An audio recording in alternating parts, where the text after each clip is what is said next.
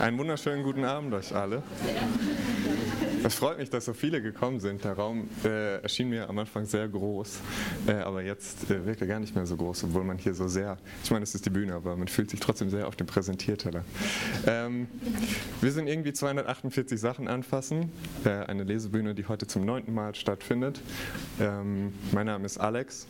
Ähm, für alle, die noch neu dazugekommen sind, für die das heute das erste Mal ist, erkläre ich jetzt noch mal kurz den Ablauf. Es wird äh, vier Lesende heute Abend geben die jeweils zehn Minuten einen Text lesen.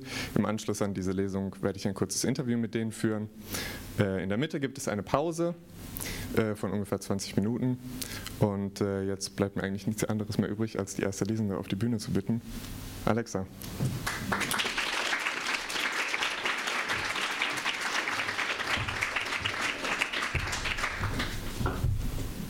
Hallo.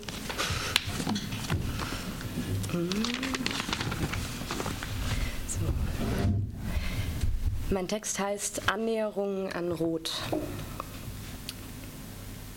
Augen verschanzen sich wohl bei zu viel Nähe und zu wenig Distanz, hat Rot gesagt, verkrampfen sich. Ich fixiere die Weite oben und vorne.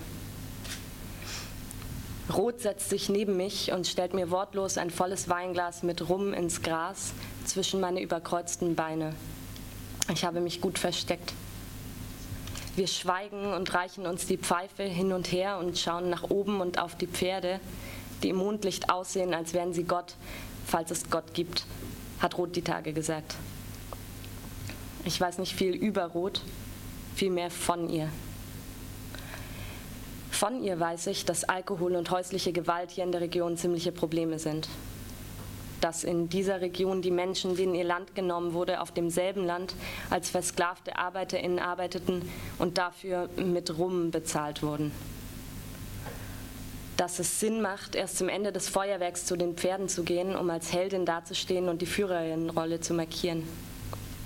Dass Kaffee als koloniales Produkt nach Mexiko eingeführt wurde auch mit deutschem Kapital, nur zum Export bestimmt.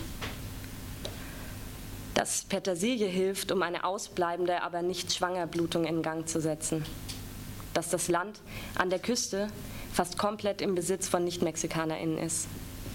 Dass sich weiße Leute hier selbst Expat und Menschen mit diesem Status in ihrem Herkunftsland Migrantinnen nennen dass Pferdemisthaufen von 40 Pferden genug Hitze produzieren, um täglich warmes Duschwasser für ein halbes Dutzend Menschen, zu generieren. Wie lange die Dürre schon anhält.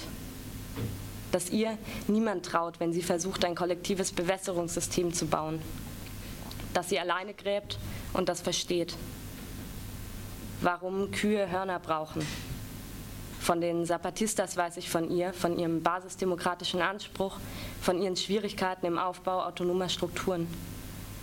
Und dass es gefälligere Orte als ein Waschbecken gibt, um Zähne zu putzen.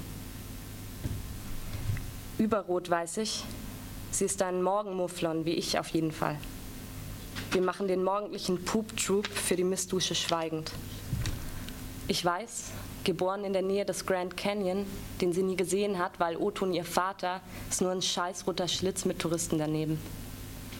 Mit Pferden aufgewachsen und mit einer Mutter mit lila Augen und oft gebrochener Nase, die die Vorhänge zuzog und Johnny Cash auf volle Lautstärke drehte, damit Rot nicht alles hören musste. Mit 15 abgehauen, Rennpferde trainiert, mit denen andere Millionen machten, ohne sie einmal angefasst zu haben. Selbst trotzdem noch Ställe gemistet und Zimmer geteilt und viel zu oft angefasst worden. Dann mindestens 30 Jahre bis hier. Hier ist Ranch immer grün. 42 geliehene Pferde und elf jetzt zehn Kühe und acht Hunde und Steph und Chai. Strom manchmal, warmes Wasser durch Pferdemist, solange es Wasser gibt. 50 Minuten bis in die nächste Stadt, Schotterpiste. Chai meinte, Dazwischen kam die Großstadt, die große, große, also große Träume, also LA. Dann weiß sie nicht, dann irgendwann Kinderstars betreut, Kevin allein zu Hausgrößen, was wohl hieß, aufpassen, dass die nicht auf Teenage-Partys an der Überdosis sterben. Für Roth also Verantwortung, Geld, Koksentzug, HIV-Diagnose, dann Steph getroffen und schwanger geworden trotzdem. Dann also Chai. Irgendwann gestalkt worden, irgendwie hier gelandet. Soll ich alles nicht wissen. Chai auch nicht eigentlich. Draußen ist Platz für Geheimnisse, aber drinnen sind die Wände dünn. Wir schweigen und schauen auf Pferde. Hunde bellen, sonst Stille. Du erinnerst mich an Tom, sagt Roth. Ich weiß nicht, ob ich zuerst fragen soll, wer Tom ist oder zuerst warum. Ich entscheide mich für Papageientechnik. Wahrscheinlich bin ich berauschter, als ich dachte zu sein. Tom? Tom, sagt Roth irgendwann, endlich, nach mindestens fünf Belltiraden und den Pausen dazwischen. Hart und weich, sagt Roth. Und dann viel. Heute habe ich mich erinnert, wie ich so alt bin wie du und Tom mich anruft und Hula Hoops und Compton war alles, was Tom gesagt hat, außer ich brauche dich dafür. Mehr nicht. Ich also wann und wo, weil ich ohne Tom schon nicht mehr gewesen wäre damals. Ich laufe also neben Tom durch Compton, zwei Meter Tom mit seinen Kleidertonnenschuhen, die wir vorne aufschneiden mussten, damit seine Zehen nicht zu Sichelmonden werden, da drin in diesen größten Kleidertonnenschuhen drin. Haben immer vorne über dem Boden geschwebt, seine Zehen. Haben immer die größten mit den dicksten Sohlen gesucht und trotzdem.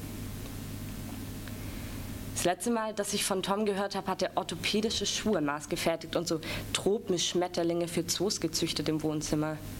Wände voll mit Büchern. Kinder mit schicken Apfelcomputern und Stipendium im College.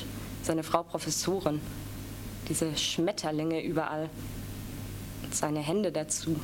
Große, raue, grau behaarte Hände mit neun Fingern und ich meine, da schrumpfen diese Monster-Schmetterlinge zu Fruchtfliegen auf so Händen. So angekommen. Also Tom. Und ich hatte die Diagnose bekommen und den Entzug nicht gepackt und alles geschmissen und deshalb angerufen und stehe da zwischen gerahmten Familienfotos und Schmetterlingen und ich sage nur, ja, auch gut, sehr gut. Und habe die Nummer gelöscht noch vor dem Weißen Gartentor. Wo war ich? Äh, lauf da also neben Tom durch Compton und seine Zehen wippen da über den Boden und ich denke mir nur dauernd Sachen wie, war das da Blut am Boden und die Blicke? Ich bestimmt drei Köpfe kleiner als Tom und ich als klarweiße Frau und Angstdurchfall drückt. Tom hat bis dann immer die dreckige Arbeit alleine gemacht und ich habe halt mit Tom rumgehangen. Das war es gewesen, war ich auch gut mit. Wenn Tom was gedreht hatte, hat er mir Essen gekauft und was sonst so gefehlt hat. Auch Tampons, nie ein Ding draus gemacht. Wenn ich mal besser dran war, war Tom Nummer eins bei mir. Dann ruft Tom an und sagt, ich brauche dich, nur zum Aufpassen. Was soll ich sagen? Ohne Tom wäre ich lang schon kaputt gegangen, wie gesagt. Ich erinnere mich vor allem an diesen Durchfall. Musste ich heute die ganze Zeit dran denken, als wir,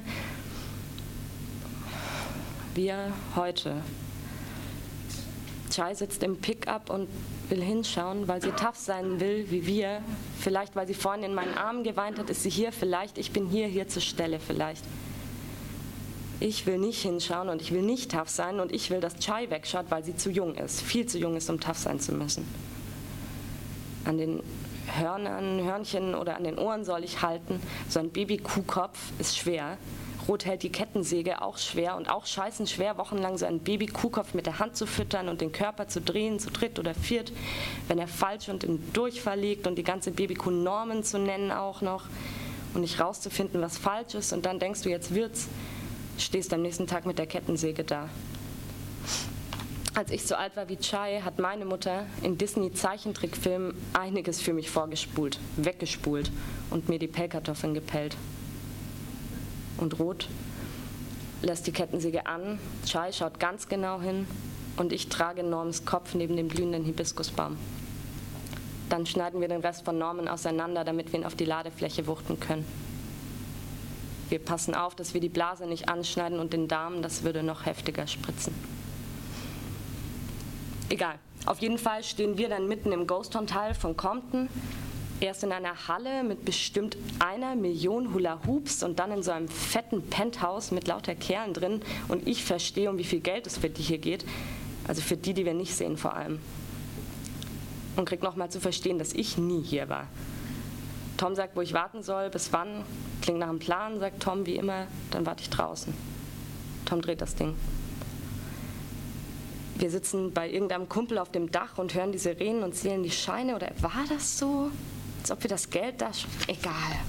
Wir saßen irgendwo und hatten zusammen eine Million Hula Hoops und ein Penthouse in Flammen gesetzt, das ist sicher. Und zum ersten Mal in einem Jahr vielleicht genug Geld, um irgendwo anders unterzukommen als bei Toms Jungs oder am Strand, wo du dauernd von Touristen oder Bullen geweckt wirst und das ist ja noch Glück. Und dann haben wir uns geschworen, dass es jetzt besser werden wird und dass wir trotzdem nicht werden wie die da draußen, die sich ein Jahr lang alle Hula Hoops kaufen, wie die Irren, weil die anderen die kaufen und weil sie können und dass wir uns nicht hängen lassen. Nie. Die Knochen sehen innen aus wie zu lang aufgeweichte Gummibärchen, die zum Streiche spielen, sagt Chai und trägt den Kopf auf den Pickup. Norm ist also nicht mehr gut für die Hunde, sagt sie. Rot legt ihr den Arm um die Schultern. Sie drehen sich zu mir um und ich weiß nicht, was ich sagen soll und schlage Chai eine Hula-Hoop-Session vor, weil sie darin besser ist als ich und ich will, dass sie weiß, dass sie alles kann, alles. Oder wenigstens dran glauben darf, wenigstens heute, wenigstens einmal. Sie sagt, ja, aber davor verbrennen wir noch das benutzte Klopapier, du hast gesagt, du hilfst mir. Klingt nach einem Plan, sage ich. Es war lang, sagt Ruth. War auch ein langer Tag, sage ich. Und Ruth klopft mir auf die Schulter und drückt einmal zu und dreht sich im Gehen nochmal um und sagt über ihre Schulter, in deiner Stadt bauen sie bald eine neue Mauer aus recycelten Joghurtbechern. Denk nochmal drüber nach, ob du nicht doch bleiben willst. Und geht. Wippt ein bisschen wie Tom, vielleicht. Dankeschön.